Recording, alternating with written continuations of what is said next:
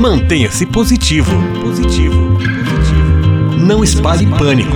Não espalhe pânico. Espalhe fé.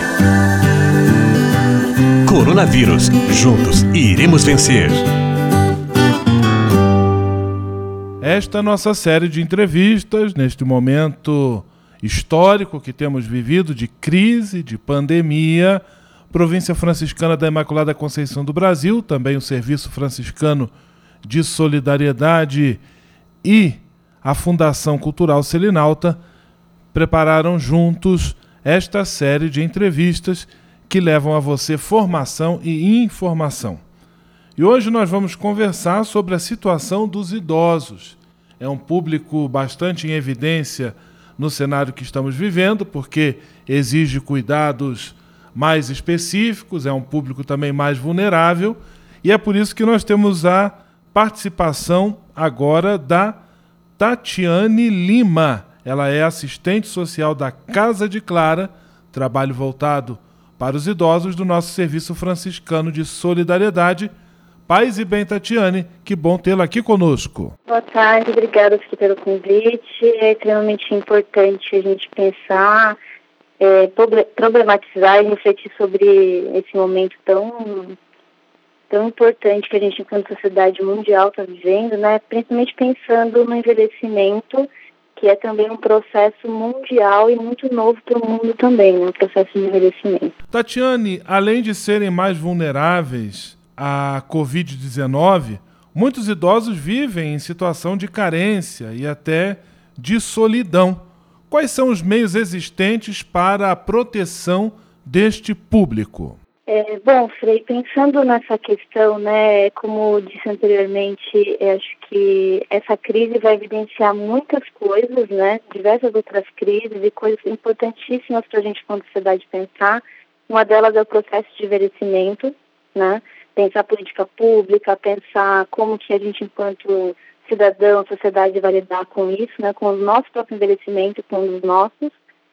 E acho que o primordial, pensando no que está mais gritante agora, acho que o principal é a gente se atentar às orientações e protocolos da Organização Mundial de Saúde, do Ministério da Saúde, das autoridades sanitárias de saúde pública, né, que vem colocando até como um desafio muito grande a proposta de isolamento, que é algo que a gente enfrenta, né, para a população idosa, que é uma das nossas demandas e que a gente sabe quanto impacta tanto socialmente como para a nossa saúde mental, mas que agora, contraditoriamente, está sendo entendido como uma medida de proteção.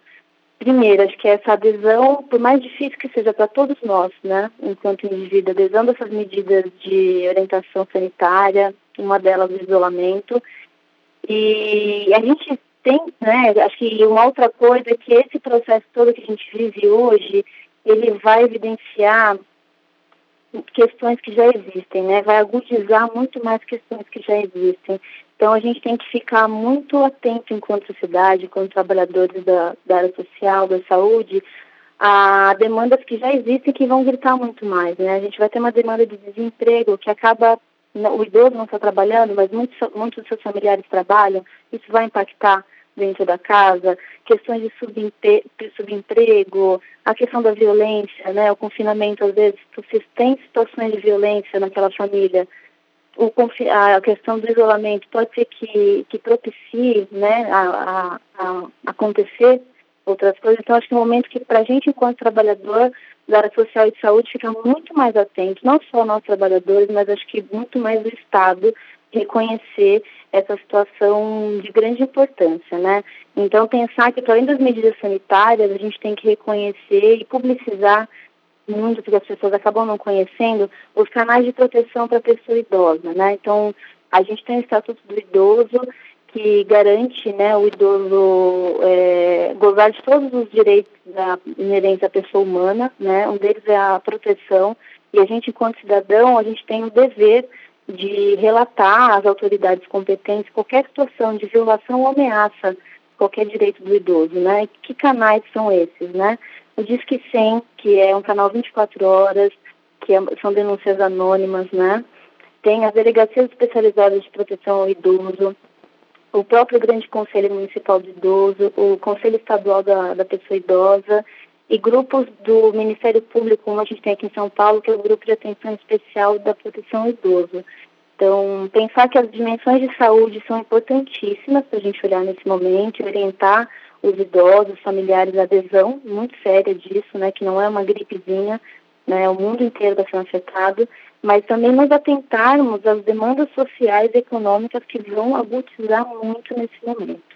Então, acho que se atentar essas medidas de, de, saúde e ficar atento, né, e se colocar sempre, é, enquanto participe dessa situação toda, assim, estou presenciando, fiquei sabendo, testemunhei uma situação de violência, é importante comunicar o ameaça de violência, né, porque os serviços essenciais continuarão abertos, os serviços de assistência social, os serviços de saúde vão continuar abertos, porque não é por conta da pandemia que situações, de repente, como negligência, maus tratos, violência vão deixar de existir, né? Estamos conversando com a Tatiane Lima, ela é assistente social da Casa de Clara, serviço franciscano de solidariedade realizado em São Paulo com a população idosa.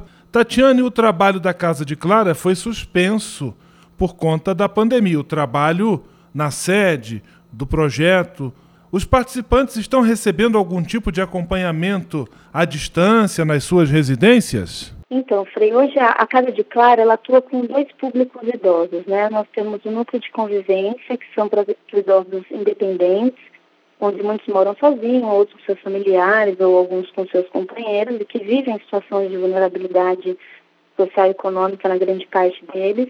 Ele é um serviço da proteção social básica do, do SUAS, que é o Sistema Único de Assistência Social, e até por orientação das autoridades sanitárias, da própria SMADES, que é a Secretaria Municipal de Desenvolvimento Social de São Paulo, é, fez a orientação de que os serviços da, do NCI né, fossem suspensos. Mas lá também nós temos o CDI, que é o Centro Dia para Idosos, que é um serviço da proteção social especial de média complexidade. É, esse serviço ele entra na, na, atuação quando já existe alguma situação de ameaça ou violação de algum direito do idoso, né? Isso a gente tem para todos os públicos, tem direcionado à mulher vítima de violência, criança adolescente, a pessoa com deficiência. Então, quando a gente pensa em proteção de média complexidade dentro da proteção social, já existe alguma situação ocorrendo. Então, muitas vezes esse serviço se configura enquanto proteção social de fato para aquele usuário, né?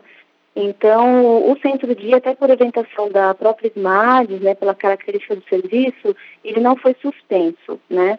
O que a gente está fazendo é, conforme a necessidade, igual a, a, frequência dos idosos diminuíram, porque até por própria orientação a gente orientou os familiares, né, aqueles que têm condições, aqueles que conseguiram é, as suas dispensas, a dispensa do trabalho para ficar em casa, que fique com seus idosos em casa para evitar aglomeração, né? Porque a gente entende o quanto isso é arriscado. Mas a gente tem idosos lá que não tem com quem ficar, porque o familiar não foi dispensado, ou porque existe uma situação é, de ameaça ou negligência muito forte. Então, serviço continua aberto o centro-dia, né? Então, a frequência diminuiu bastante dos idosos mas alguns ainda estão indo. Essa semana a gente teve uma frequência bem reduzida, que ao, ao mesmo tempo nos deixa tranquilos sabendo que eles não estão em exposição ao vírus, mas ao mesmo tempo, enquanto trabalhador social, a gente fica muito mais atento é, às situações de, de violação que podem ocorrer. Então, a gente está fazendo atendimento presencial no centro-dia para os idosos que as, as famílias não estão tendo outra opção, né, de ficar em casa e cuidar dos idosos, e os familiares dos idosos que estão conseguindo ficar em casa, a gente está fazendo contato telefônico, colocando à disposição em casos onde há necessidade de visita domiciliar. A gente, com os equipamentos de EPI, vai fazer a visita domiciliar. Não houve ainda nenhuma situação até essa semana que a gente né, houvesse essa necessidade, porque até por orientação dos próprios conselhos de categoria, como o CEFES, o Conselho Federal do Serviço Social, TRT, a gente tem diversas orientações de é, evitar, né, só é, realizar é, atendimento pessoal, é, atendimento individual e presencial ou a visita domiciliar em situações de grande necessidade, né, mas o acompanhamento segue, sendo ele feito via é, de outras estratégias tecnológicas, né, telefone, até o próprio CFES por mais que a gente não tenha, enquanto categoria de serviço social, uma resolução de liberação para atendimento de videoconferência, porque isso é, vai, não vai de encontro com alguns preceitos com relação ao sigilo profissional que a gente, enquanto categoria, defende, mas o Cefes se posicionou nesse momento de pandemia, é, colocando uma liberação para, em caso extremamente extraordinário, a gente, enquanto assistente social, realizar atendimento via videoconferência enquanto necessidade. Então, é aquilo que eu disse, é, essa pandemia está fazendo a gente pensar como um todo, né? Acho que é, é se repensar enquanto sociedade, enquanto humanidade, enquanto papel do Estado, né? Acho que o que mais vai ficar forte agora não vai ter como esconder por debaixo do tapete é a importância da presença do Estado enquanto garantidor de direito, né? Então, o acompanhamento segue de uma forma ou de outra, nos casos que são necessários presenciais e os casos que não, a gente vai acompanhando à distância, né? E assim também se dá com o NCI, mas o NCI, que é o núcleo de convivência, eles não, de fato, não estão lá, né? Foi é, liberada essa, a suspensão das atividades. Estamos conversando com a Tatiane Lima, assistente social da Casa de Clara, do Serviço Franciscano de Solidariedade, sobre o cuidado com os idosos neste tempo de pandemia. Tatiane, qual é a importância de gestos de solidariedade, por exemplo, dos vizinhos ou da comunidade em relação a idosos que, porventura, morem sozinhos?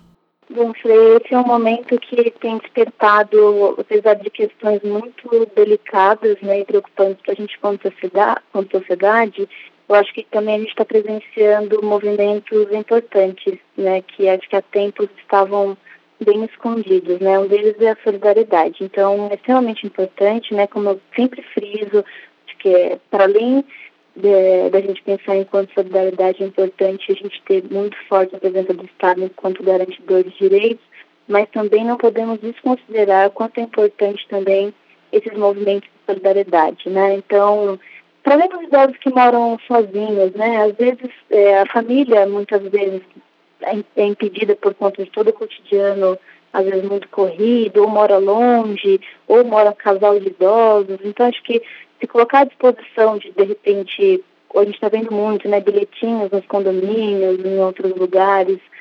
E uma coisa que me preocupa muito, acho que é, é isso, a gente tem diversas situações, né? Eu me preocupo muito com a questão da periferia, como que a periferia vai ficar. Né? A gente tem uma situação de aglomeração muito grande. Então, acho que o movimento de solidariedade, da gente tentar um ajudar o outro nesse momento, ameniza toda essa situação terrível que a gente tem, que tá, a gente está enfrentando e que eu acredito que os desdobramentos a gente vai sentindo muito forte daqui a alguns meses. Muito obrigado, Tatiane Lima, pela sua participação aqui conosco, assistente social da Casa de Clara. É, que Deus abençoe e ilumine o trabalho seu, a missão também do Serviço Franciscano de Solidariedade. Um grande abraço, paz e bem. Boa tarde, Fê. Muito obrigado pela participação. É um prazer. Até logo. Mantenha-se positivo. Positivo. Positivo. Não espalhe pânico. Não espalhe pânico. Espalhe fé. Coronavírus. Juntos iremos vencer.